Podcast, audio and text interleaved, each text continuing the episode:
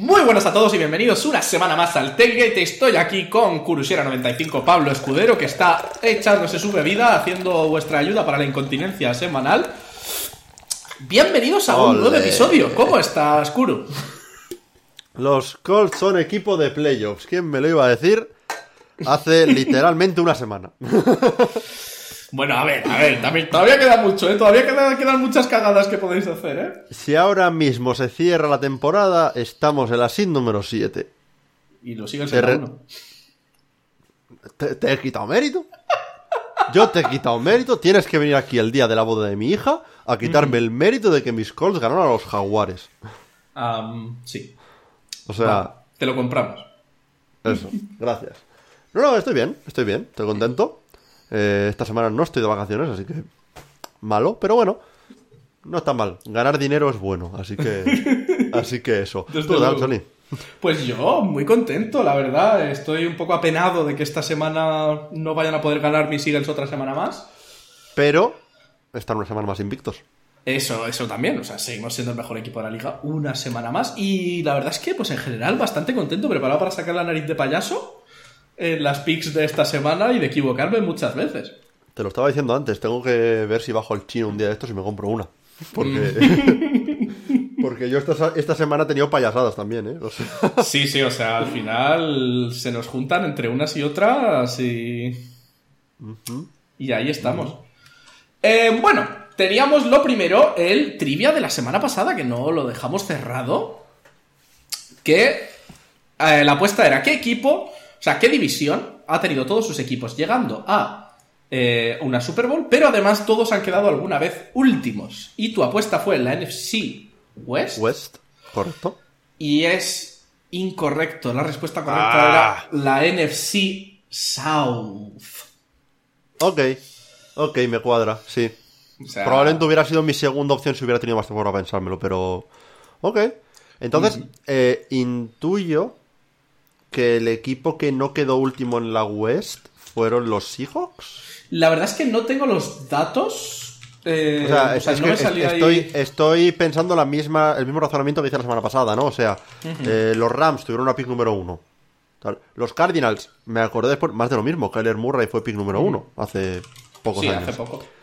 Eh, igual los 49ers no fueron, porque sé que tuvieron rollo una pick 3, 4 cuando adaptaron a, a Bosa y demás. Eh, pero igual ese fue una- eh, un año que los Cardinals tuvieron la 1 y fue por eso. No sé, pero bueno, oye. No se pueden acertar todas. No, a ver, hombre, a veces te tendrás que equivo- que equivocar y otras veces tendrás que acertar. No, no vas a poder acertar siempre. Eh, he decidido, esta vez, como vas, a- vas 1-2, para intentar remontar, ayudarte a remontar un poquito, te voy a dar una de actualidad, de rigurosa actualidad, de a día de hoy. No ¿vale? sé voy peor, ¿eh? Te voy a, po- te- vas a poder tener dos puntos en esta pregunta, ¿vale? Ah, ok. Entonces, la O pregunta... sea, puedo, puedo, bajar a un 1-4. Perfecto. Puedes bajar a un 1-4 o puedes subir a un 3-2. Te puedes poner automáticamente ganando. La pregunta es la siguiente. ¿Cuál es el equipo que más puntos ha anotado en la NFL a día de hoy? ¿Y cuál es el equipo que menos puntos ha recibido? Reci- Fuck. Ah, no todo va a anotar, también va de aguantar las leches cuando te vienen. Buah, creo que estoy Vamos a tener en cuenta para este momento que ha habido eh, cuatro equipos en valla esta semana, entonces estos equipos, pues Esto creo que va a ser un 1-4. A ver, sé que entrando a esta semana pasada, los Seahawks creo que lideraban en puntos por partido. Eh, el tema, metieron 19, si no me equivoco, esta semana. No sé yo si eso les sirve para, para mantenerlos. Voy a... mm, ¿Hubo partidos de mucha anotación esta semana? No en plan desorbitado, que se me venga a la cabeza ahora mismo.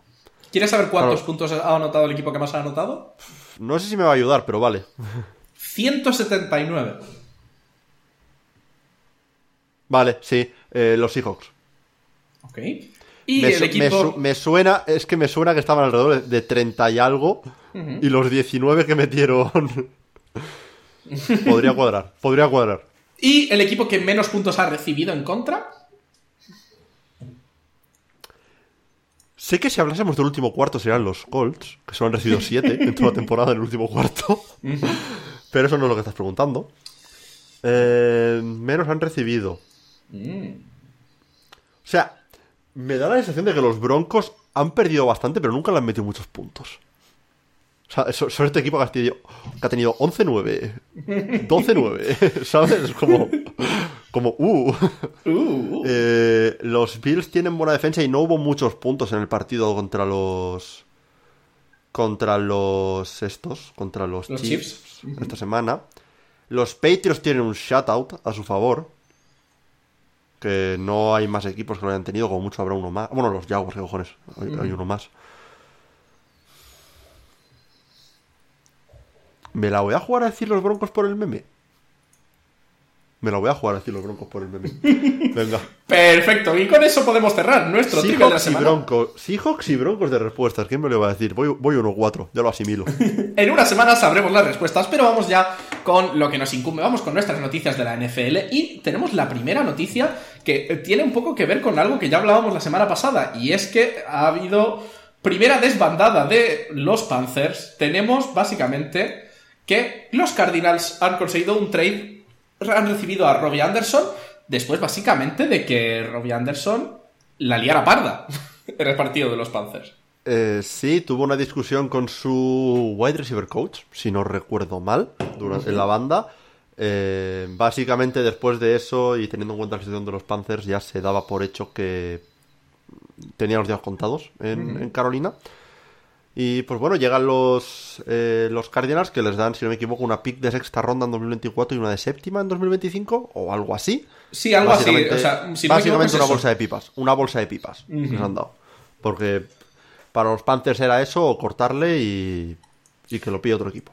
Sí, era, era prácticamente mandarlo gratis o llevarse lo que fuera un poco por él. También te digo, eh, básicamente eh, los, los Cardinals han perdido esta semana a, a, a Marquise Brown por, un- por una lesión de, de pie, que básicamente es indefinido el tiempo que va a estar fuera, o sea que no lo sabemos, o sea que es- realmente es una buena adición, al final es más, más armas Sí. para, los, para los Cardinals. Sí, también hay que tener en cuenta que eh, DeAndre Hopkins vuelve esta semana de su sanción. Así que más armas para los, los Cardinals. Oye, eh, dada la situación, creo que es un buen trade. Mm, Te llevas algo, aunque sea lo mínimo que te puedes llevar casi.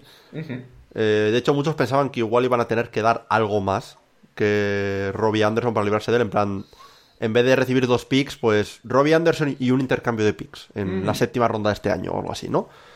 Eh, no sé. Eh, lo que sí me parece curioso, y esto igual, no sé, afecta un poco a lo que hablemos en lo que queda de esta noticia.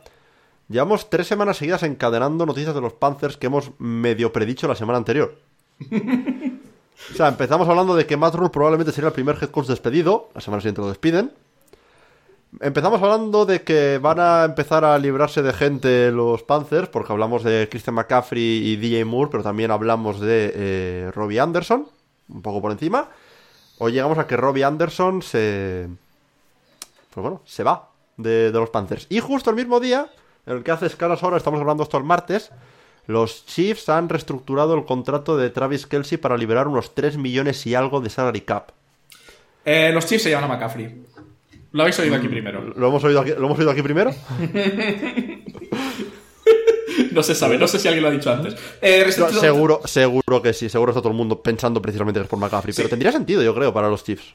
Bueno, tenemos por un lado a unos Chiefs que les podría interesar en realidad, porque realmente parece un poco que su, su entrenador no confía mucho en su, en su running back principal. O sea, realmente no parece que haya una, una gran confianza en su juego y lo están demostrando semana a semana, ¿no? Sí, a ver, Clyde Edwards Hiller y, y Isaiah, Pa- y Isaiah Pa- Pacheco, no me sale ahora el, el nombre, mm, no están teniendo muchos números en, en, en los Chiefs. Y sobre todo en, un partido contra unos Bills esta semana que tiene una defensa muy fuerte, pero igual su punto débil es la carrera. Si tienen un punto débil. Siguieron yendo muy pass heavy los, los Chiefs, así que puede ser que estén buscando una pieza como, como McCaffrey para mejorar, pero mm, al mismo tiempo, ¿qué ofreces por McCaffrey? O sea, con un running back que tiene tanta eh, historial de lesiones, ¿te la juegas a dar, yo que sé, una pick de segunda ronda para llevártelo? No sé yo. Habría que verlo. También es verdad que realmente los Chiefs no están especialmente necesitados de muchas cosas y podría hacer eso lo que les fortalezca un poco los fallos en su ataque, me refiero. El problema es, por muy bueno que sea su running back que tienen ahora mismo, si realmente no confía el entrenador en él, pues tenemos problema. O sea, quiero decir. Y luego ah. también decir que, que McCaffrey es el el mejor, si no top 3 de running backs receptores saliendo del backfield, que para un ataque como el de los Chiefs puede dar una dimensión adicional. Exactamente, para un equipo que se ha visto un poco flojeando más de receptores, aunque tiene muy buenos receptores todavía, pero se ha visto más flojeando, puede ser un muy buen uso de un jugador. También te digo, como dato curioso así para los Cardinals, los Cardinals básicamente, o sea, hay alguien que se ha dedicado a hacer un poco un estudio de Brown comparado con Anderson, ¿vale? Y básicamente dice, el 39% de los snaps, Brown hacía una, o sea, una carrera en línea vertical, o sea, rutas verticales. Una go route, sí. Sí, y Anderson un 38%. Más o menos. Eh, por otro lado, Anderson estaba jugando wide en el 72% de los snaps y Brown 71%. O sea que podríamos decir que además, además de ello, los dos tienen una media de 11,46 yardas eh, recibidas en el aire o sea que podríamos hablar de dos jugadores bastante similares y que les ha caído un poco del cielo a los Cardinals. Sí, yo creo que, a ver, es lo más parecido a, un jugador plug and play en base al esquema que tienen los Cardinals y la utilización que tienen los Cardinals de Marquis Brown. Porque al final son dos receptores no excesivamente grandes o físicos, pero muy rápidos y que el punto fuerte que han tenido durante toda su carrera es la velocidad que tienen. Así que Sí, es, una, es un buen cambio. Yo creo que no van a notar muchísimo la falta de Hollywood Brown los Cardinals. Y oye, cuando vuelva Marquis Brown, tienes un, segundo jugador con una característica similar a, la de, a la de Robbie Anderson. Bueno, y la siguiente noticia que tenemos es que en un momento en el que todavía está en una suspensión y no puede jugar, Deshaun Watson ha recibido otra denuncia por maltrato sexual, si no me equivoco, por abuso sexual, Em, de una terapista, una, masajista, eh, que de momento no sabemos quién es, em, que básicamente que la obligó, según, según la declaración, la obligó a, hacer el sexo oral. Eh, a ver, eh, esta noticia va a ser rápida, yo creo, porque yo creo que todo lo que se pueda decir de, de Sean Watson ya os lo he dicho yo en vídeos o algo hemos comentado seguramente en, en algunos de los podcasts anteriores. Eh, ¿Qué quieres que te diga? Metan a este hombre en la cárcel. es lo que, lo que había que hacer, no debatir si, si este señor tenía que jugar o no. Pero dejándonos eso de lado y hablando estrictamente de lo deportivo, habría que revisar el contrato de Sean Watson, porque creo recordar que había alguna cláusula de que, de que, si salían más denuncias podía haber algún tipo de cancelación de los de algunas garantías del contrato. Mm, no sé si eso se refería a, digamos, denuncias ya existentes que pudieran salir o nuevos eh, casos que pudieran salir en el futuro. Pero no sé, mm, sinceramente, hay que hablarlo porque es actualidad y que le den a este hombre, pero por mí que lo metan a la cárcel y no vuelva a salir hasta vete a saber cuándo. Eh, por, darte un poco de datos, simplemente que realmente la suspensión que, que tiene se supone que tiene que ir a terapia y un tratamiento y tal y cual, y esta denuncia entraría dentro de eso, o sea, no ampliaría ningún tipo de... lo, cual, en mi opinión, no tiene sentido, pero vale. Yo, yo, ahora mismo simplemente te voy a dar los datos, ¿vale? Sí, sí, sí. Eh, la mujer no está buscando un daño compensatorio mínimo, o sea, ni siquiera parece una cosa así de está buscando dinero, ¿no? Y em, por otro lado, el, abogado de las 24 mujeres de la primera denuncia dice que no le sorprendería que salieran algunos casos más antes de que tal. Lo que ha pedido el juez del caso básicamente es que la mujer se identifique para poder continuar, porque al final, pues, presunción sí, de Sí, sí, si es anónimo no puedes ir a ningún lado. Exactamente. Y pues nada, seguiremos viendo qué pasa. El head coach de los Browns no tiene ningún comentario al respecto. O sea que podemos, podemos pasar. La NFL... los, los, dueños de los Browns preguntaron a sus, a sus mujeres y sus hijas sobre si les parecía bien firmar a Deshaun Watson antes de firmarlo. Ya está, está todo solucionado. y la NFL pues dice que seguirán observándolo de cerca, pero que de momento no va a haber nada más en el caso de Sean Watson, por lo, por lo que queda. Podemos pasar ya al siguiente. a la siguiente especie de noticia. Aquí es un poco noticia juego. Eh, coméntanos cómo funciona, Guru.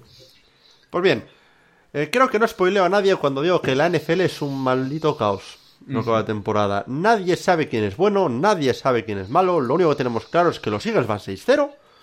Los Chiefs y los Bills son probablemente los dos mejores equipos de la liga. Y luego después de eso es un puñetero caos. Así que eh, hemos traído, eh, creo que son siete equipos en total. Sí. Eh, y vamos a ver si compramos la narrativa que se está formando alrededor de los equipos de que o son muy, muy buenos equipos, mejores de lo que parecía, o de que son mucho peores de lo que el resto de gente pensaba. vamos, a, vamos a ver un poco los datos que hay alrededor de cada equipo y, ver si los compramos. Sí, la estructura es, presentamos equipo, damos, eh, decimos si lo compramos o no lo compramos y damos nuestro argumento. Vamos con el primer equipo. El primer equipo que te voy a presentar son los Vikings. Los Vikings después de seis semanas en la NFL van 5-1 y vienen de ganar a unos Dolphins que no tenían a su quarterback principal, pero son los Dolphins. ¿Cómo lo ves? A los Vikings no los compro. Todavía. Eh, ¿Por qué?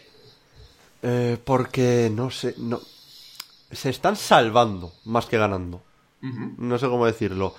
5-1 eh, se tiene que respetar. O sea, me da igual que ganes de un punto con un field en el último segundo todas las semanas si lo consigues hacer consistentemente, ganas el Super Bowl. No, no hay más. Pero, no sé, han tenido partidos como el partido contra los Saints, que estamos viendo que los Saints no son realmente tan amenaza, ¿no? Mm, lo ganan de milagro porque fallan un, un, field goal bastante largo pegando dos veces en el palo. Tienes el partido contra, de esta semana contra los Dolphins, que sí, lo ganan con margen, pero ahora contra el tercer quarterback que se queda lesionado por conmoción y entra el quarterback suplente que estaba volviendo una... Bueno, eh, no sé, no me parece que estén ganando lo suficientemente convincente partidos que deberían ganar fácil si realmente son un equipo 5-1. Yo a los Vikings los compro. Aunque su única victoria convincente ha sido en semana 1 contra los Packers, eh, realmente lo único que les falta es consistencia, porque tienen momentos muy buenos y si consiguen mejorar esa consistencia, que parece que al final van sacando los resultados, están consiguiendo ganar y no parece que haya muchos equipos que les puedan ganar. Entonces, como la NFL está tan loca ahora mismo, los únicos a los que yo vería ganándoles en este momento serían Bills, Chiefs o Eagles, así que los compro. El siguiente equipo sería los Giants. Los Giants esta semana se han posicionado 5-1 y básicamente hacen que los dos equipos de Nueva York parezcan los jefes de la liga. New York, New York, ¿qué quieres que te diga? Eh, yo los Giants sí que los compro. Eh, porque me parece un tema más de, actitud que, de, que otra cosa. Mm, no sé, ya, ya, lo dije la semana pasada. Soy soldado de Brian Dable. Mm, me gusta mucho como coach. Daniel Jones, las últimas dos semanas, en los dos partidos más difíciles sobre el papel para los Giants, ha jugado al nivel que se le pide. Lo único que me, que me parece que podría ser preocupante para los Giants es que su ataque vive y muere por Saquon Barkley. Si Barkley se lesiona, como ya ha dicho dos amagos en estas dos últimas semanas de lesionarse, si cae del todo, puede que este equipo caiga con él. Pero a día de hoy, los compro. Yo a los Giants no los compro. ¿Por qué no los compro? Porque hay mucha actitud, pero realmente hay poco talento. Esa es mi opinión. Eh, realmente, si, si lo piensas, en la primera mitad solamente consiguieron 90 yardas en ataque y los Ravens tiraron el partido. Yo no pienso que ganasen tanto los Giants porque, porque son buenísimos, sino porque supieron esperar a que los Ravens tiraran el partido. Ya bueno, pero eso también es, parte de habilidad y, y, no es que sea la primera vez que lo hacen. Ya en Londres contra los Packers fue un poco la misma historia realmente. Sí, sí, sí, me parece perfecto, pero no los compro. Vamos con el otro equipo de Nueva York. Tenemos a los New York Jets que vienen de ganarle a los Packers. ¿Qué opinas? ¿Puedo comprarlos dentro de un par de años? o, ahora nunca. Eh, ahora mismo no los compro, ahora mismo. Pero no es un no los compro negativo, es un no los compro de que creo que son muy jóvenes y, eh, las piedras que están rindiendo son piedras jóvenes, lo cual siempre es bueno. Pero lo que, lo que tienen los jugadores jóvenes es que te aguantan toda la temporada jugando a ese, ritmo. O sea, los dos mejores jugadores de los Jets ahora mismo son Sos Garner y Brice Hall, dos rookies. Va a ser su primera temporada de 17 partidos. No es si van a poder aguantar ese ritmo todo el año, pero están jugando a un muy, muy buen nivel. Así que de aquí a dos años compro los Jets. Ahora mismo los alquilo. pues te voy a volver a llevar la contraria y yo a los Jets sí los compro. Los Jets son un equipo que han demostrado que pueden ganar. No tienen un pedazo de quarterback que te cagas. Incluso con un buen día de Zach Wilson, que tuvo un muy buen día a nivel de yardas y tal. No, no funciona. Pues pum, carrera. No funciona, pues si no tenemos a los special teams bloqueando un punt, bloqueando un field goal y la defensa está funcionando que te cagas. Puede ser que sean rookies y, seguramente la cagarán por el camino, pero yo ahora mismo a los Jets te los compro más que a muchos equipos que esperaba a principio de temporada comprarlos. Eso sí, o sea, los Jets eh, hice los argumentos de que sus victorias eran siempre con asterisco bastante grandes. La de la semana pasada no hay asterisco que valga. Fue una victoria dominante. Exactamente. Y yo creo que ya podemos empezar a hablar de los equipos mm, que llevan mal récord. Eh, ahora me tienes que ayudar tú, porque no me acuerdo. pues bueno, podemos empezar precisamente con el equipo que perdió contra los Jets. Podemos empezar contra los Packers. Eh, que, no sé, los Packers... No sé qué decirte. ¿Tú los compras o no los compras? Porque no están rindiendo. Tengo una duda muy grande con los Packers y la verdad es que a día de hoy yo te diría que no los compro. Lo siento, pero es un ataque que vive y muere por Aaron Rodgers, que no le dan además las oportunidades, que falla todo un poco, fallan todos los equipos y no los compro. Pues mira, aquí te voy a te voy a seguir el juego. Yo tampoco creo que compro los Packers. Como hubieras dicho, eh, se esperaba que Aaron Rodgers fuese el que llevase las riendas de todo este equipo y que fuesen a donde Rodgers fuera. Y Rodgers está yendo para abajo ahora mismo. Creo que lo que le está pasando es un poco el síndrome del quarterback que siempre ha tirado el equipo, ¿no? Que le da la sensación como de que solo él puede llevar el equipo, así que hay que hacerlo como él diga. Y hmm. la carrera estaba funcionando contra los Jets y de repente la abandonan completamente. Luego tienes los equipos especiales que le han fallado, tienes la defensa que no está rindiendo al nivel que se espera, pero lo que, hemos dicho, si Aaron Rodgers no se centra, este equipo va para abajo. Y yo no lo veo. Si pasamos al siguiente equipo, eh, podríamos hablar un poco de los Ravens, que la verdad, no sé, también han decepcionado mucho a, todo el mundo. ¿Tú los compras o no los compras? No los compro. Yo sigo aquí en mi línea de que. Tú con el puño cerrado, tú aquí no compras nada. Yo aquí no compro nada. Son malísimos todos. No, vamos a ver. Eh, lo siento, pero un equipo que tira así los partidos, no puedo comprarlo, lo siento juegas bien, pero no eres capaz de cerrar partidos. Y si no eres capaz de cerrar partidos, no vas a llegar a playoffs. Sí, eh, el tema es que yo quiero pensar que es algo que pueden solucionar a largo plazo. Em, a ver, creo que está en una división que viendo cómo está jugando el resto de equipos no es tan complicada para ellos. Así que creo que los voy a comprar. Eh, creo que son capaces de solucionar esto. Es solo cuestión de centrarse un poquito y, ver a dónde va el tema. Y, yo creo que, lo van a llevar bien. Así que compro. Pasamos, si eso, al, siguiente equipo. Que son los Tampa Bay Buccaneers. A los Tampa Bay Buccaneers los voy a comprar. Fíjate lo que te digo. ¿Por qué te, ¿Por qué te digo que los voy a comprar? Porque el equipo no está jugando tan mal. Creo que tienen más problemas en Red Zone que otra cosa ahora mismo. O sea, en llegar a anotar una vez que llegan. Pero llegar llega. Y creo que hay más problemas de organización y de tomar buenas decisiones que se pueden solucionar. Creo que equipo hay. Yo creo que equipo hay también y creo que los voy a comprar. Eh, me parece que esto es más un tema de que Brady no ha acabado de hacer clic todavía este año. No sé si será por los temas personales o porque tiene 45 años o por qué será. Pero yo creo que Brady acaba haciendo clic tarde o temprano. Y en cuanto Brady haga clic, esto empieza a moverse. Han tenido muchas lesiones en la línea ofensiva, que eso también puede afectar.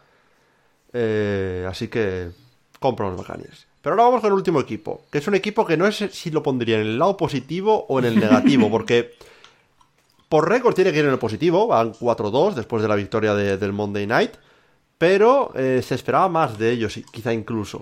Así que, ¿qué te parece los Chargers? ¿Compras o no? ¡Puf! los Chargers están rankeando como, los como uno de los peores equipos de la NFL, pero van 4-2. No los compro. Eh, yo creo que esto tiene que explotar por algún lado, ¿no? O sea, ya son varias semanas que la gente mira a Brandon Staley diciendo... hijo, ¿qué haces?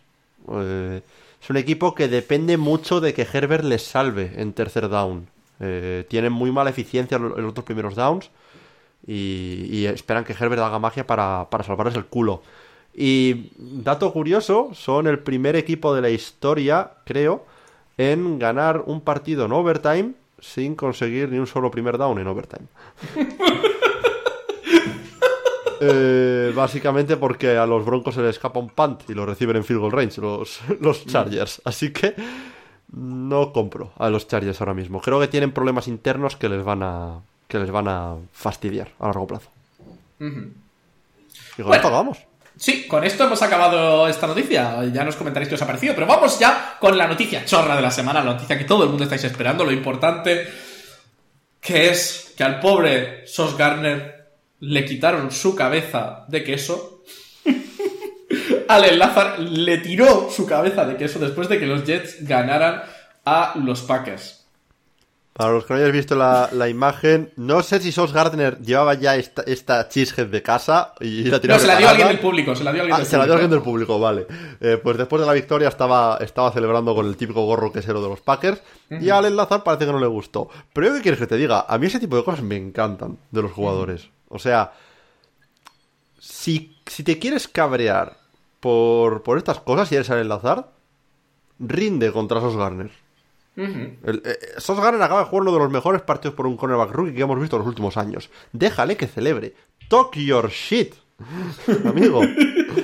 No sé, no sé a ti te parece estos jugadores que son tan, no sé, excéntricos, digamos, a, la hora de, celebrar y de meter mierda y todo eso. A ver, yo lo que pienso, a ver, Lazar, por, por un lado, dio un poco respuesta, dijo, a ver, que el señor hizo un poco la coña, que el señor se llama Sos, Sosard, que es un poco, pues eso, no sé, coñas malas.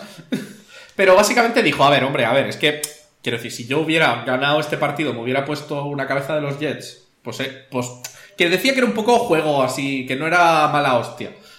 El señor estaba ya, ver la imagen y se le picado. O sea. Sí.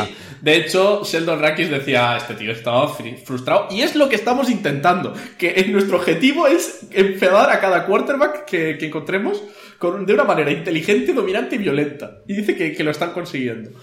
Sí, es, que eso me recuerda a una de, las mejores historias así de, de meter mierda. en mitad de un partido, que lo hace yo creo que mejor incluso que era eh, el, Titan Shannon Sharp, Hall of Famer de los Broncos, se aprendía el número de teléfono de las novias del jugador que le iba a estar cubriendo durante el partido y se lo, y se lo recitaba pre-snap. O sea, si sabía que cierto linebacker le iba a estar cubriendo, cierto safety le iba a estar cubriendo, eh, antes de nada le decía, eh, 625 440. Por el culo te la eh, yo, yo la verdad es que pienso, siempre estos momentos me hacen acordarme de que los jugadores de la NFL son críos. Y entonces, yo creo que es más listo el que consigue picar a los otros que el que se deja picar. Eso, es lo que yo pienso. Que al final, ah, no haberte picado. Ahora bien, ahora bien. Ah, está muy guay ahora. que Sos Garner está dominando. Que, oye, di lo que quieras. Ahora, como tengas una racha de 3-4 partidos y malos, y te venga y te vengan los recibos, no me hagas como un Jalen Ramsey y te quejes. Sí, que eso es lo que va a pasar. Pero bueno, lo que va a pasar, pero bueno. Yo creo que con eso podemos cerrar nuestra noticia. Ahora tengo hambre con tanto queso. podemos pasar ya a nuestras predicciones de la semana. Como siempre, nuestras predicciones son Moneyline. Decimos qué equipo gana, qué equipo pierde. Y pues poquita cosa más. Podemos adentrarnos ya en los partidos de la semana. El primer partido que tenemos es a los Saints que se enfrentan contra los Cardinals. Oh, vaya.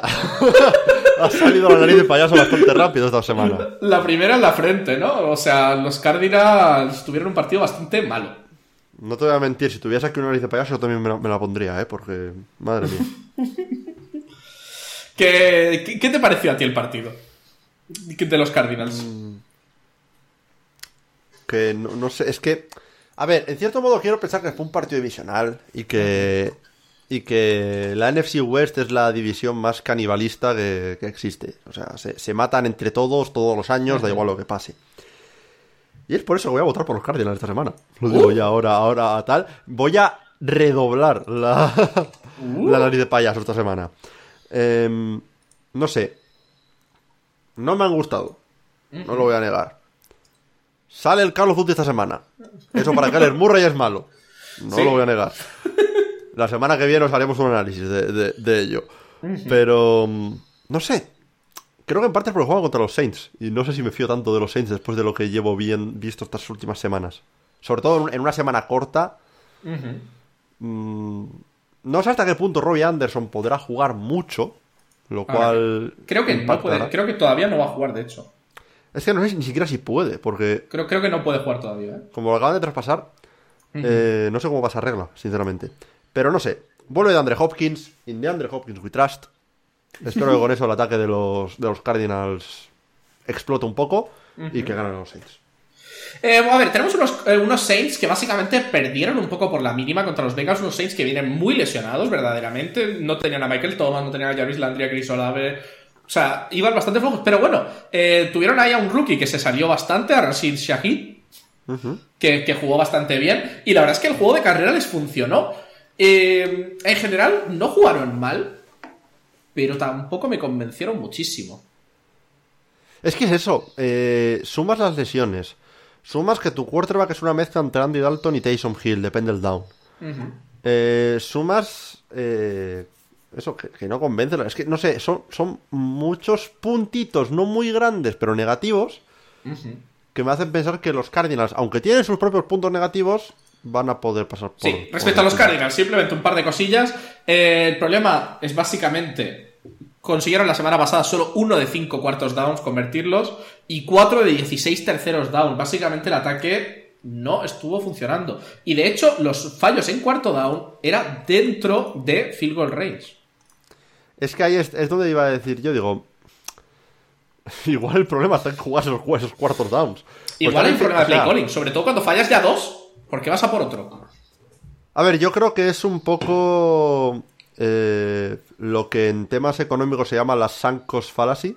Que es en plan, ya me, ya me he metido sí, en, el barro, pues o me meto más o, qué hago. Porque es, la de.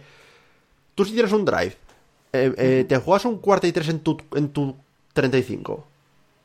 Pues si vuelves a llegar a un cuarto down un poco más adelante en el drive, a no ser que estés ya en field goal range, te la tienes que volver a jugar por narices, a no ser que sea muy, muy evidente. Pues esto es un poco lo mismo. Yo creo que Kingsbury se, metió un poco en su cabeza y dijo, pues me la juego. Cuando realmente un, Par de field, un par de field goals con el marcador que hubo en ese partido, cambian el partido bastante. Sí, la verdad es que yo creo que fue más fallo de play calling que de, que de realmente que jugasen tanta mal. Que en verdad que no jugaron muy bien. Eh, respecto a un dato así extra que te es que de Andre Hopkins vuelve. Y los Cardinals, cuando tienen la de Andre Hopkins, van 16-10 y cuando no lo tienen, van 5-9. Y tienen una media de 8 puntos más por partido con de Andre Hopkins que sin él. Yo, la verdad, voy a seguir votando a los Cardinals, aunque hayas tenido que sacar la nariz de payaso. Pero ha sido más bien por el play calling y yo pienso que los Cardinals tienen que demostrar. Era, este era su partido. Realmente este partido que acaba de pasar era su partido para anotar a muerte. ¿No lo ha conseguido? Bueno, voy a darles una oportunidad más. A partir de la semana que viene ya no voy a tener compasión con ellos. Me parece bien, me parece bien. Podemos pasar al siguiente partido, que ya nos pasamos al domingo. Tenemos a los Cleveland Browns que se enfrentan a los Ravens. Unos Ravens que consiguieron tirar su partido al final, que básicamente era un partido que parecía que tenían bastante ganado, contra unos Browns que los Patriots básicamente consiguieron dejarlos clavados en el suelo. Eh, la verdad, este, este partido no sé realmente por dónde cogerlo, porque sobre el papel debería ser un partidazo sobre el papel. O sea, me dice este partido hace unas semanas y es de estos que rodeas en el calendario y dices, ojo, Browns Ravens con seis semanas ya para coger rodaje y tal. Puede ser buen partido, pero tenemos a unos Browns que no sabes qué versión de los Browns vas a recoger esta, eh, cada semana. Y, igual un poco que los Giants viven y mueren por su running back en este caso por Nick Chubb. Mm, no sé. Yo creo que se lo voy a dar a los Ravens. Uh. Porque. No sé, los Ravens no saben jugar en el último cuarto. Los Ravens son los, los anti-Cardinals. Los Cardinals mm. normalmente solo saben jugar en el último cuarto. Los Ravens saben jugar en todos los cuartos, menos en el último. Eh, exactamente. Eh, entonces, yo creo, es lo que dije antes en la sección de, de compro o no compro. Yo creo que esto lo tienen que solucionar en algún momento. Y te vienen unos Browns que, no es, que están encadenando un par de partidos malos con un Jacoby Brissett que ya no está jugando bien. Me parece que está algo tocado, si no recuerdo mal, el Jacoby Brissett. Eh, sí, creo que sí. Eh, yo creo que este es el partido para que los Ravens mm, recobren un poco de confianza. No digo que vayan a ganar, fácil. O sea, es un partido divisional. Los Browns siguen teniendo buen roster. Pero creo que este partido los Ravens lo, lo ganan. Lo ganan. Juegan 60 minutos completos y vamos, y vamos mejorando. Yo creo que esto es un poco mi última oportunidad que le voy a dar a los Ravens, la verdad. Eh, después de tener ya tres derrotas por cuatro puntos o menos, un equipo que va 3-3, que literalmente sus tres derrotas han sido por cuatro puntos o menos. Y, las cuatro siendo remontadas. O sea, que es lo peor. Es que se les están escapando partidos. Y Jacoby Brissett jugó francamente mal. La verdad es que los Patriots, la defensa de los Patriots consiguió forzarle a hacer tiros un poco lo que podríamos decir tiros a la mierda.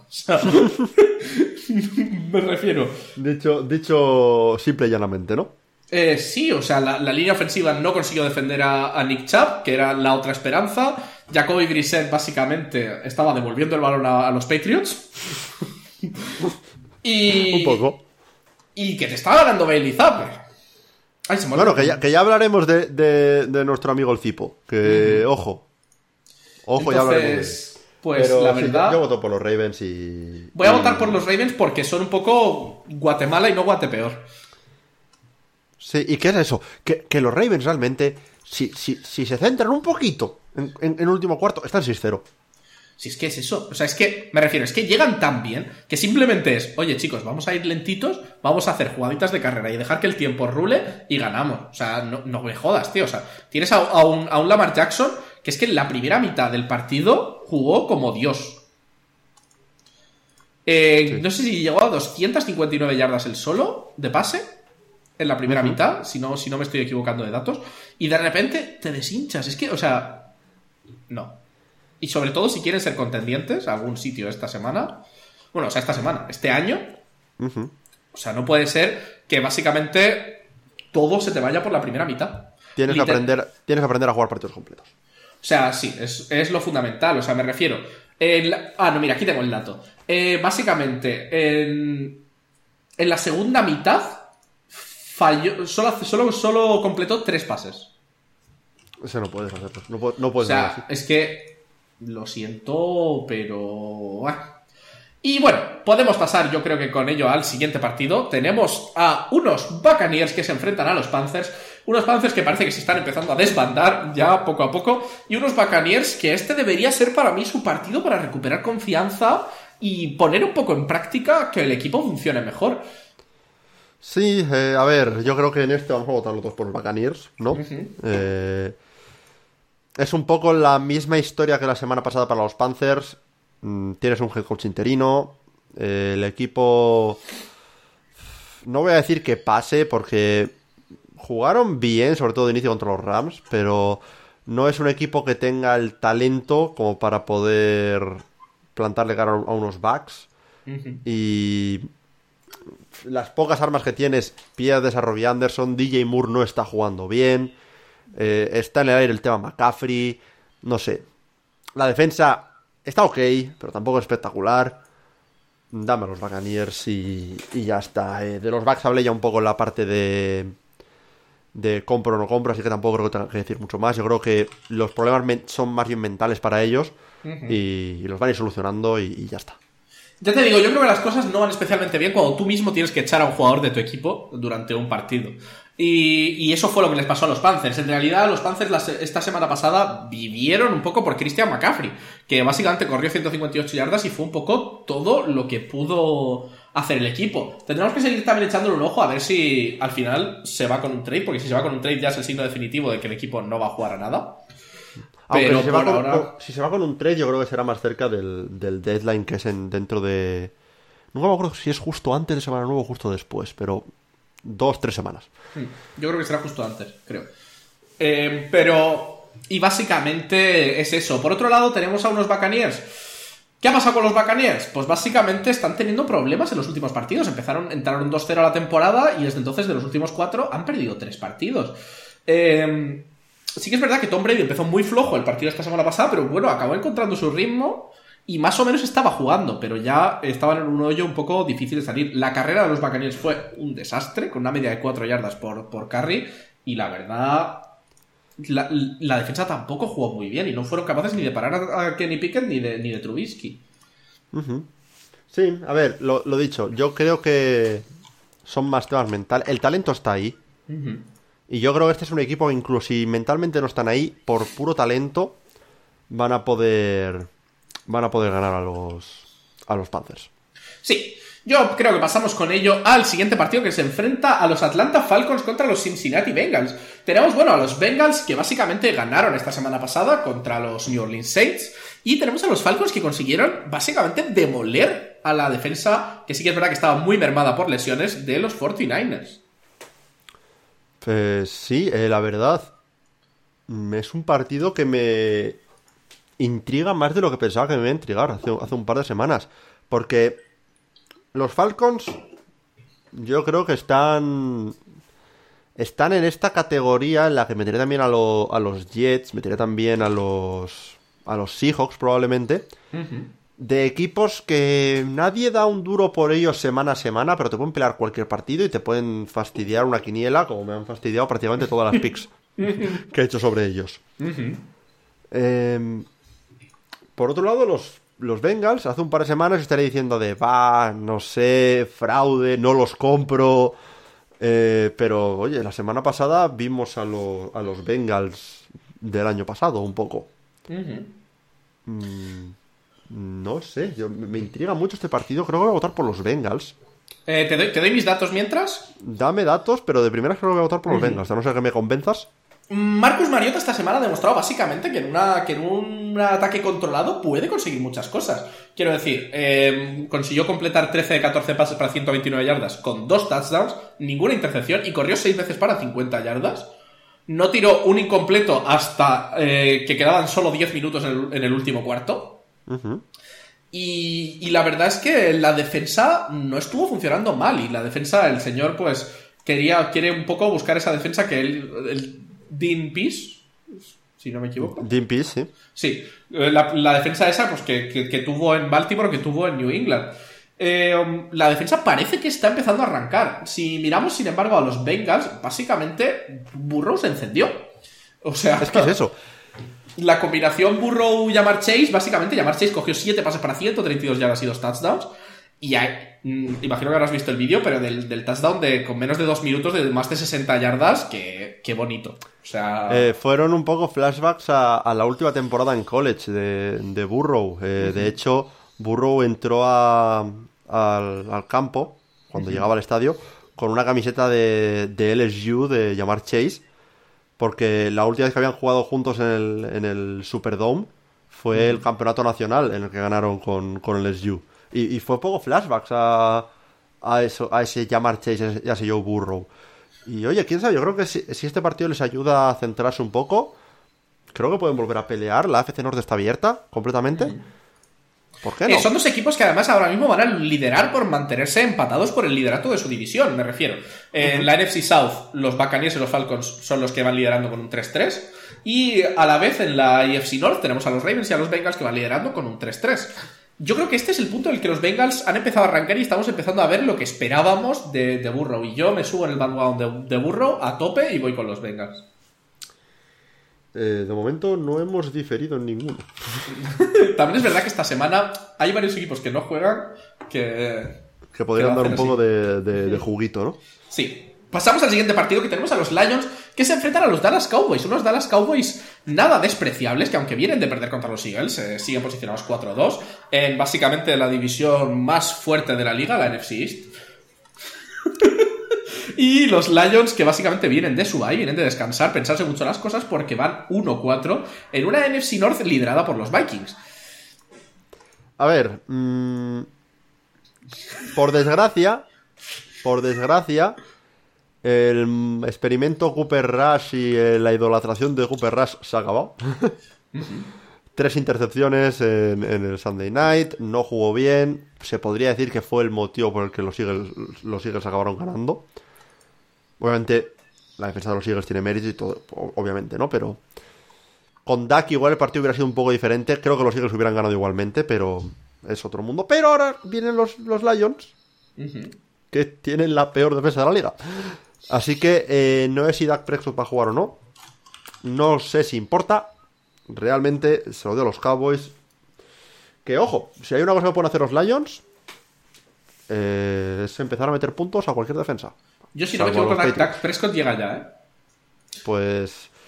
A ver, siempre está la posibilidad de que Dak Prescott apeste después de cuatro semanas sin. o cinco semanas sin, sin jugar. A ver, aquí los Cowboys tienen una jugada muy buena. vamos, a, vamos a hablar un poco de los Cowboys que vienen básicamente, como son los que han jugado esta semana, los Lions ya hemos hablado mucho de ellos y esta semana no han jugado. Los Cowboys, ¿qué ha pasado esta semana? Pues básicamente habían estado ganando hasta que, pues, Cooper Rush no ha podido dar más. La defensa de los Eagles ha hecho un muy buen trabajo parándolo. La defensa de los Cowboys jugó no es que jugase tan mal, es que el ataque de los Eagles jugó mucho mejor. Les anotaron 20 puntos en el segundo cuarto. Y, básicamente Cooper Rush pues le presionaron a tres intercepciones en un mismo partido, dos de las cuales se convirtieron en 10 puntos para los Eagles. El equipo ha demostrado que puede ganar con Cooper Rush, o sea que yo creo que incluso aunque Dak Prescott volviese en un estado lamentable, tendrían oportunidad de pelear a, a estos Lions simplemente cambiando por Cooper Rush que realmente no creo que la defensa de los Lions ponga las, las trabas que le puso la defensa de los Eagles. Sin embargo, yo aquí voy a lanzarme a la piscina, voy a votar por los Lions. ¿Por qué? Porque han descansado una semana y porque yo quiero que los Cowboys pierdan, está dentro de mis intereses. para, que, para que se vayan alejando de los Eagles en la división. Eh, no tengo ninguna confianza, mi nivel de confianza en esta pick es de una entre 100, pero... Es, eh, eh, ¿Es pick que calificaría a nariz de payaso, la semana que viene? ¿O... Es probable. Hay que tener siempre una nariz de payaso preparada. Tranquilo que también he votado por los Ravens. Eh, bueno. Vamos a por el siguiente partido de la semana. Tenemos un partido que para mí, la verdad, me parece bastante interesante. Y por los Cardinals, perdona, ¿eh? por los Cardinals también he Bueno, tenemos a los Giants que se enfrentan a los Jaguars. Unos Giants que básicamente son el segundo mejor equipo de la NFC East. Van 5-1 y están demostrando que son un equipo que realmente es buen equipo y puede jugar y puede ganar. Que sí que es verdad que hemos hablado antes ya de que viven y mueren un poco por Saquon, pero están ahí. Y luego, por otro lado, tenemos a los Jaguars que esta semana han perdido contra los Colts y han tenido decisiones cuestionables. Sí, a ver, eh, por parte de los Jaguars eh, tuvieron un muy buen día en el juego de carrera. Muy, muy buen día tuvieron un día un poco más regulero en, el juego de pase, sobre todo la protección a Trevor Lawrence. No, no. Que los Colts hagan cuatro sacks dice mucho de, tu protección. Y luego la defensa. Eh, la defensa de, pase, sobre todo Shaq Griffin, eh, le hicieron un traje. O sea, en cualquier punto del partido, lanzar a Shaq Griffin en un completo. Y se vio la última jugada del partido con el touchdown de, de Alex Pierce. Por otro lado, los Giants soldados de Brian Dable somos en esta casa, ¿qué quieres que te diga? Eh, lo, que lo digo todas las semanas, pero es que lo que está haciendo este hombre es magia con, los Giants. Y, es candidato claro a, coach del año, a, seis semanas, ¿no? Y bastante merecido, ¿eh? Y bastante merecido. Así que yo ahora mismo votaría por los Giants, la verdad.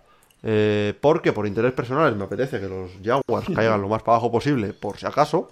Eh, y porque, sinceramente, creo que los Giants, mientras mientras Saquon Barkley se mantenga sano, van a rendir. E incluso si no lo hacen, como la defensa de los Jaguars no mejore en el juego de pase, Daniel Jones está jugando bien. Así que... Eh, sí, tuvimos, a ver, alrededor de semana 2-3 teníamos una sensación un poco de, hostia, los Jaguars son un equipo... Pero ya han encadenado una racha de tres, derrotas en casa contra equipos difíciles. Y tres, derrotas consecutivas. Sí, y, tres equipos difíciles, pero que se pueden batir. Em, y básicamente estamos un poco viendo las carencias que tiene el equipo. Los Giants, los Giants tienen un montón de carencias también. Realmente, hasta el tercer cuarto de su último partido no tenían ni 100 yardas totales de ataque. Pero al final lo consiguen. Es lo que estábamos hablando antes cuando hablábamos de ellos, que es que la actitud está funcionando muy bien y el mantenerse siempre en el juego, incluso cuando van perdiendo, les está permitiendo que en los momentos en los que el equipo rival flojea, acabar llevándose el partido. Em, eso sumado a que el juego de carrera está funcionando muy bien y el juego de pase es aceptable, pues hacen de ellos un equipo bastante sólido. Yo pienso que van a ganar este, este partido los Giants, la verdad, no veo a los Jaguars muy en la zona. Y, y, todavía les queda mucho, porque realmente contra los equipos de su división, los Jaguars no están consiguiendo muchísimo. Básicamente están consiguiendo contra los Colts en casa y ya está.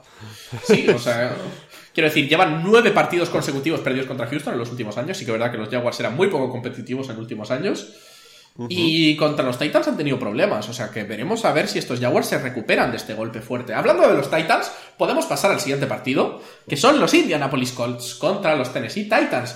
Y tenemos un partido muy importante para ambos equipos. Eh, es ese partido por el liderato de la división, verdaderamente. El equipo que gane se pone líder, a menos que empaten y... y, entonces, y, entonces los Titans se ponen líderes porque no ganaron en el, primer partido. Y es un partido muy importante al final, es, es un poco la redención de los Colts. Los Colts están buscando aquí su arco de redención. Primero, llevándose a los Jaguars contra los que ya habían perdido y ahora buscando esos Titans contra los que habían... No, perdón, los Jaguars empataron, ¿verdad? No, no, los Jaguars perdimos 24-0. ah, perdón. Hostia, sí, vale. Ya. Fue los Texans el empate. Exactamente. Y están buscando un poco su arco de redención contra toda su división. Cuéntanos.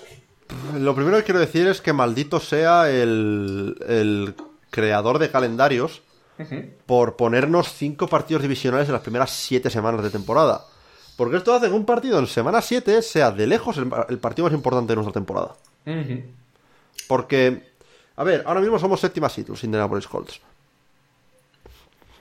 Vete a saber si mantenemos eso toda la temporada. Claro, eh, yo sigo pensando que en la FC, si quieres entrar en playoffs, tienes que ganar tu división. Eh, porque lo demás es una lotería, ahora mismo. Claro, si perdemos ahora mismo esto, nos ponemos partido y medio por detrás de los Titans y encima tienen el tiebreaker. Que bueno, empatar, empatar cuando tienes un empate en tu récord es complicado, pero bueno, está ahí la cosa. Maldito sea el que hace los, los, los calendarios. Ahora, hablando del partido en sí. Pues bueno, los Titans vienen de un bye. Eso es bueno para ellos, porque van a poder sanarse, van a poder venir descansaditos. Y es un partido que ya ganaron. Derrick Henry nos hizo un traje en el, primer partido. Em, por parte de los Colts, si vuelve Jonathan Taylor, que supongo que sí, porque era duda para este partido esta semana, pero probablemente esta semana sí que juegue, pues vamos bien. La línea ofensiva jugó decente. Mira tú qué sorpresa, cuando de repente la línea ofensiva juega bien, Matt Ryan parece un quarterback que sigue jugando bien en la NFL. Cosas que pasan. Eh, si se mantiene así, esta, esta línea ofensiva, tenemos opciones. Si tenemos la misma línea ofensiva que tuvimos en el primer partido contra los Titans, apague, vámonos. O sea, eh, eh, son el motivo por el que perdimos contra los Titans, la línea ofensiva. Estuvimos metidos en el partido, aunque no había protección, ni, ni huecos para correr. Voto por los Colts. Voto por obligación. Em, no sé, eh, los, Titans realmente les veo con potencial para este partido. Viniendo descansados con un Terry Henry fresco, es muy difícil de parar estos Titans, la verdad. Yo, a ver, em, cosas buenas. Matt Ryan básicamente acaba de hacer su partido de la temporada. Por ahora, lanzando 58 pases, completando 42 y consiguiendo 389 yardas y 3 touchdowns. Es básicamente eh, lo mejor que ha hecho en toda su carrera. Récord histórico de pases completos por parte de Ryan y récord histórico de pases completos por un cuarto de los Indianapolis Colts. Que sí. la verdad es que son muchísimos pases, las cosas como son. Básicamente los Colts decidieron que bastaba, ya estaba bien de juego de carrera. Tenemos, podemos darle tiempo a Matt vamos a dejar que juegue. Matt básicamente ahora mismo está segundo en yardas de pase en, la, en cuarto de la NFL. Sí que es verdad que hay equipos que han tenido un bye. Pero el problema que yo veo y que esperemos que, mejore es que básicamente no se traducen en touchdowns. Si comparamos con alguien con 30 yardas menos, Patrick Mahomes. Ok. Patrick Mahomes tiene 17 touchdowns. Matt tiene 8. 8, sí. 8 y 7 intercepciones. Y sí que es verdad que ha arreglado muchísimo su score esta semana, ¿no? Ha pasado de 4-7 a, a 8. No, perdón, 5-7 a 8-7. Em, por otro lado, ¿qué pasa con los, con los Titans? Que vienen descansados. Yo creo que eso puede ser un arma de doble filo.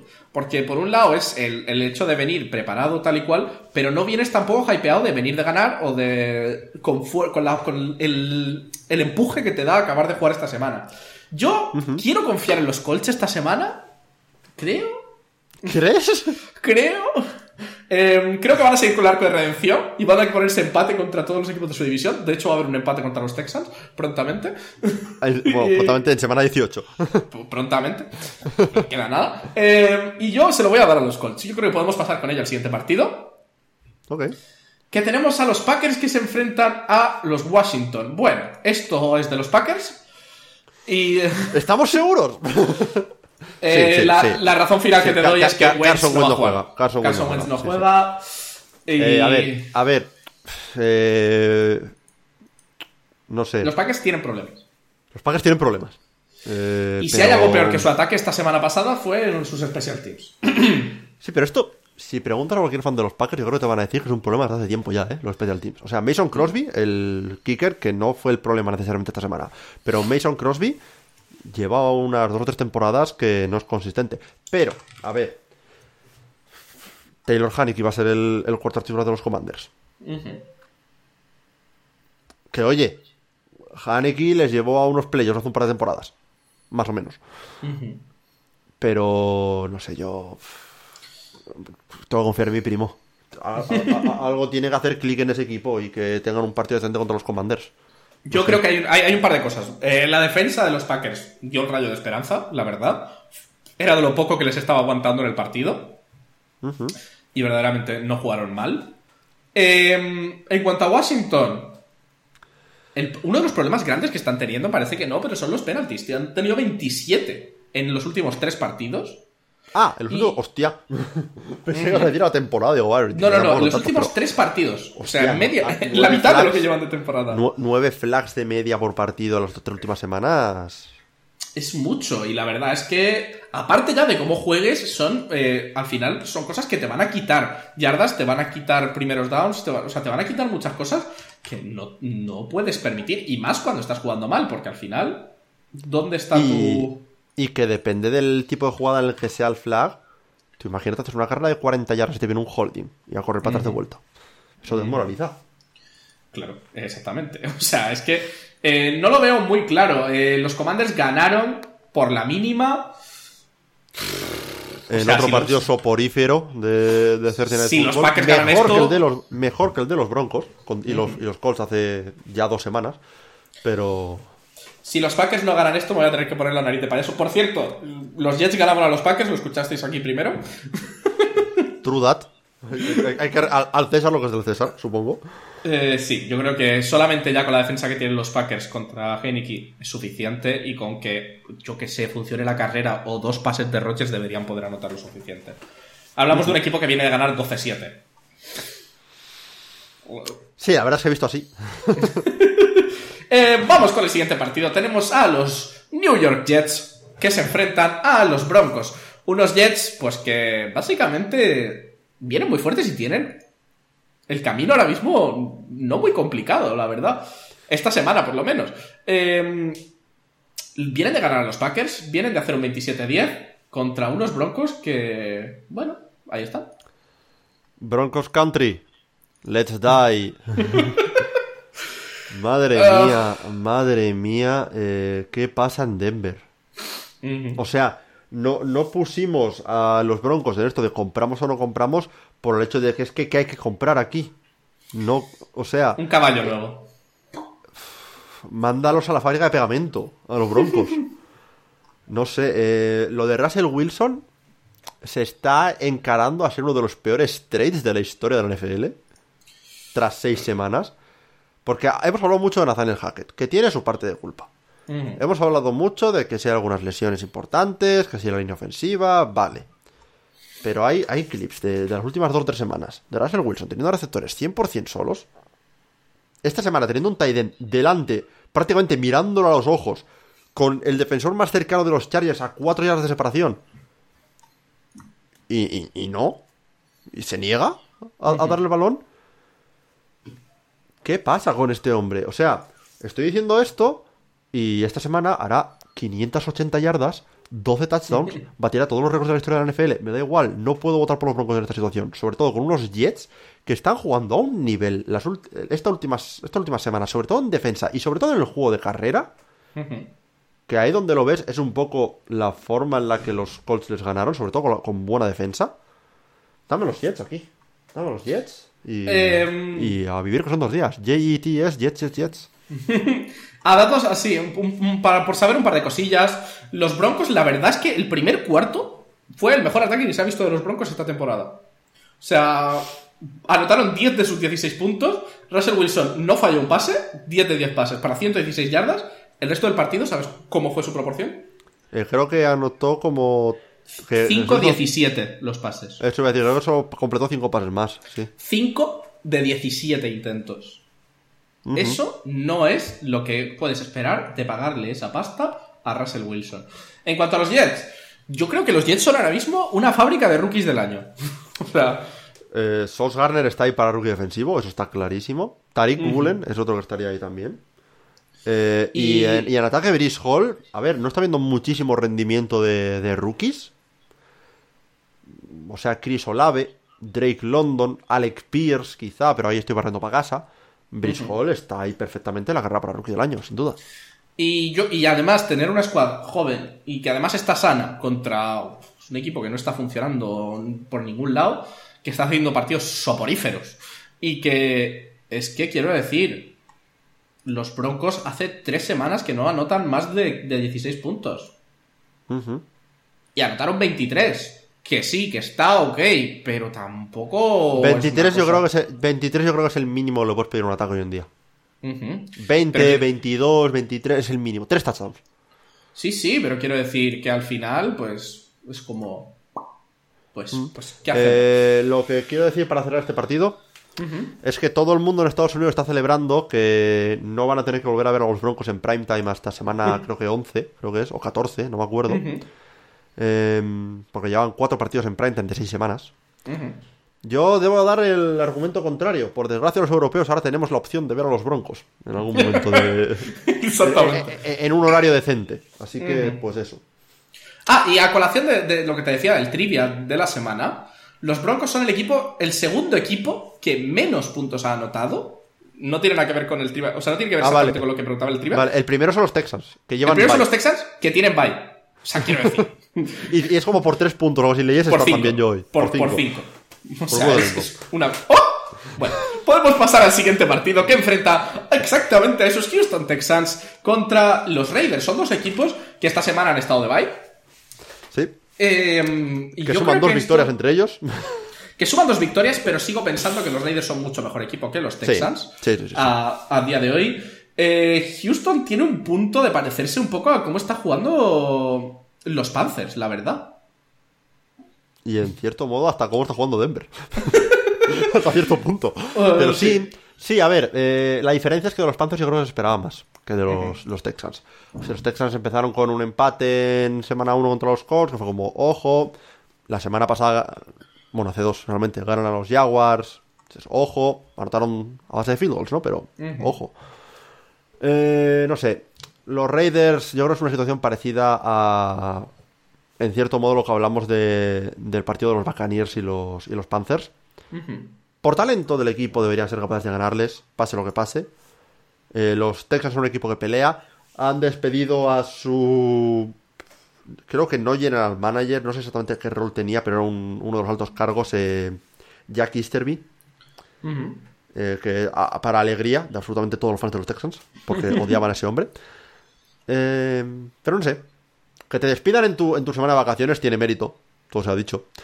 Pero no sé, yo aquí voy a votar por los, por los Raiders. Por talento, tienen mejor equipo. Eh, ya está. sí, yo al final votaría también a los Raiders. Son un equipo que, aunque lleven cuatro derrotas, realmente nunca han estado en ninguna de esas derrotas a más de seis puntos.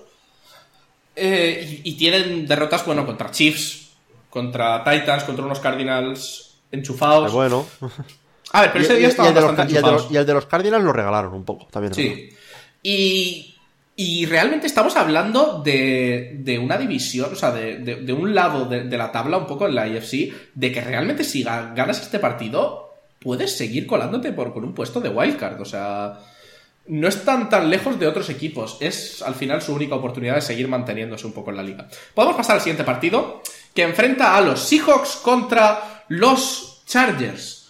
unos Chargers que, bueno, estábamos hablando de ellos antes, ¿no? Van, van 4-2 contra esos hijos que van 3-3, pero la verdad es que no tengo muy claro qué equipo es mejor. Voy a ir con mi potencial clown pick de la semana. Voy a, voy a escoger a los Seahawks. Uh. Em, esto entra un poco en el mismo territorio que mi pick de los Cardinals en el, hace un par de semanas en el partido contra los Eagles. Que dije, no tengo tampoco nada que argumentar, simplemente tengo como una corazonada. En la de los Eagles me queda un field goal, así que, oye, a, ver, a ver si atino un poco más esta semana. Eh, a ver, eh, Gino Smith sigue jugando bien. Eh, y sobre todo, es un poco similar a los Seahawks, a los Jets, estos Seahawks. Tienen jugadores jóvenes, y los jugadores jóvenes están rindiendo. Tariq Woolen está jugando muy bien, creo que lidera la, NFL en takeaways ahora mismo. Eh, por talentos lo deberían llevar los Chargers, que es el argumento que he utilizado ya en dos partidos. Pero no sé, tengo algo aquí que me dice que me dice que los que los Seahawks se lo llevan. A ver, por un lado, hablando de los Seahawks, básicamente los, la defensa de los Seahawks por fin mostró algo en este, en este último partido, ¿no? Básicamente podemos decir que carrilearon un poco al equipo, porque realmente Gino Smith, sí, 20, 20 de 31, pero sin ningún touchdown, y el ataque no rindió muchísimo a nivel de, puntuación. Eh, fue más cuestión de que la defensa mantuvo a Arizona muy bien, paró cuatro de los cinco cuartos downs, intentos de cuarto down, consiguieron hacerle seis sacks a Kyler Murray, y yo creo que eso fue un poco lo que hizo que los hijos ganasen el partido. Yo no los veo muchísimo. Y por otro lado tenemos a los Chargers que básicamente solo tuvieron a un jugador que rindió esta semana pasada. Dustin Hawkins. o sea, Dustin eh, Hawkins venía. Y estaba, lesionado. digo, oye, oye, que venido lisiado, que venido lisiado. Cuatro field goals. Incluso, incluyendo el field goal ganador. O sea. Va, a em, ser. Eh, creo que dan los premios, si no hoy, mañana, eh, para nosotros. Va a ser jugador, de equipo especiales de la semana. O sea, es que básicamente carriló a su equipo. O sea, literalmente ganaron 19-6, de los cuales 12 puntos eran de él. Sí, sí. Eh, ya te digo, yo creo que. Que los Chargers son un equipo que está pasando un, una mala etapa. Y, este partido lo equiparo, yo creo, un poco al partido de los Jaguars. Que sí es verdad que Herbert estaba, recién lesionado para ese partido. Pero eso voy a dar a los hijos. yo este partido se lo voy a dar a los Chargers, la verdad. No tengo muy claro qué equipo me gusta más para esta semana, pero por llevarte un poco la contraria. Traicionando a Gino, qué mal. Pasamos al siguiente partido, que tenemos un partido interesante. Tenemos a los Chiefs contra los 49ers. Unos 49ers que esta semana finalmente han encontrado un poco un equipo que ha sabido jugarles a su defensa y, básicamente les ha partido un poco en dos. Empezaron perdiendo 14-0, acabaron remontando al 14-14 y no fueron capaces de anotar más contra un equipo que les anotó 28-14, que fueron los Falcons. Un equipo que tampoco es un equipo que esperásemos que hiciese eso, ¿no? Mm. Eh, a ver, sí comentaste bastantes lesiones en, en San Francisco, que es un poco su modus operandi. O sea, es es el equipo que, un poco como los Chargers, es el equipo al que la gente va a morir, un poco. Eh, pero no sé.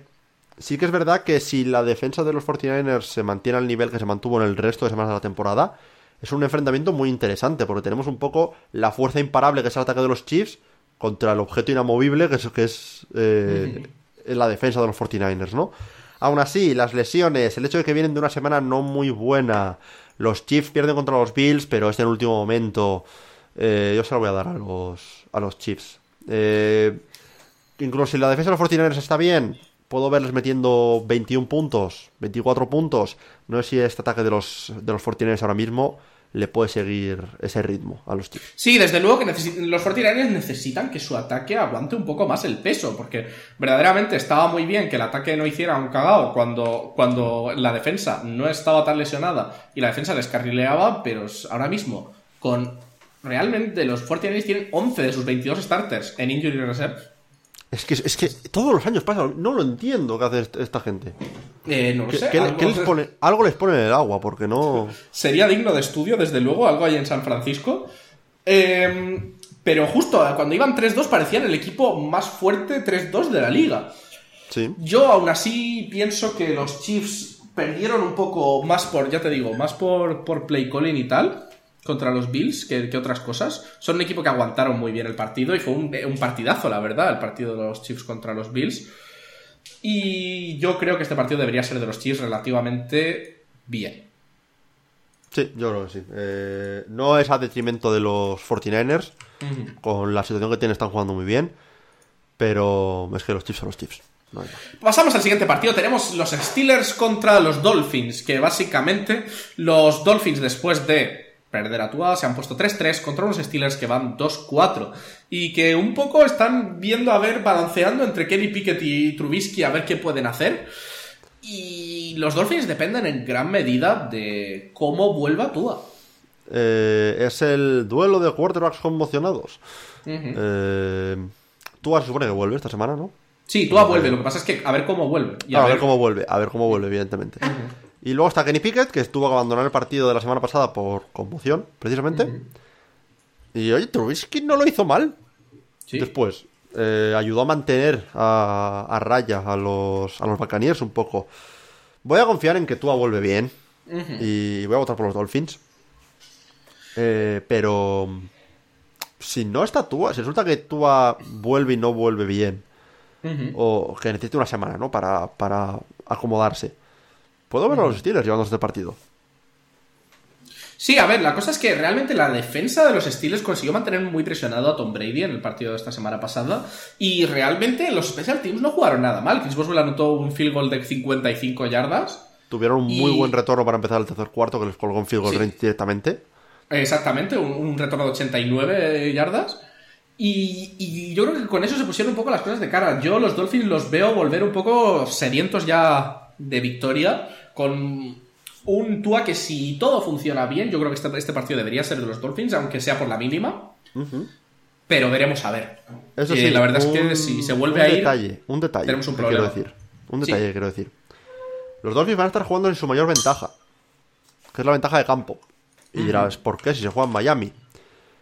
No sé si conocer este pequeño detalle que se ha hecho famoso esta temporada del estadio de los Dolphins y de su diseño.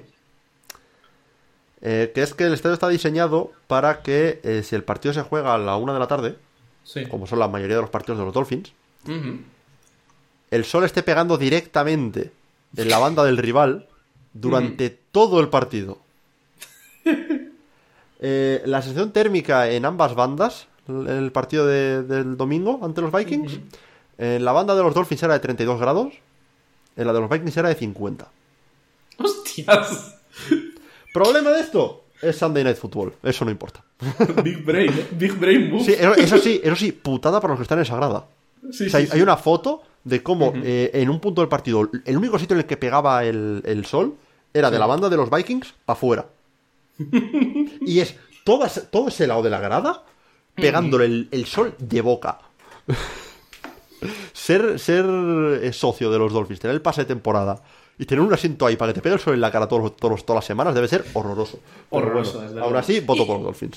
Y pasamos con ello al partido de Monday Night. Tenemos a los Chicago Bears que se enfrentan a los New England Patriots. Dame a los Patriots, ya está. Eh, me da igual que, que juegue Bailey Zappi, que juegue, que juegue Mac Jones. Que me han demostrado los Bears que, que no. Que no. Y, que este hombre es un payaso, como estamos viendo aquí ahora mismo. Em, la verdad es que yo voté a los Bears la semana pasada un poco de Guatemala a Guatepeor. Y cogiste a eh, Guatepeor.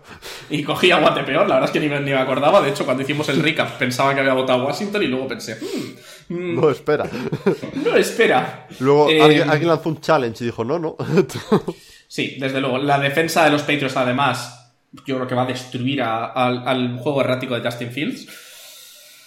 Y yo creo que es que realmente no hay mucho más que decir a favor de los Bears contra un equipo como los Patriots, que la verdad es que, es que incluso con Bailey Sape han estado jugando muy bien. Y se habla un poco del tema de que ahora mismo ahora puede ser que te tengan un poco de drama de, quarterbacks.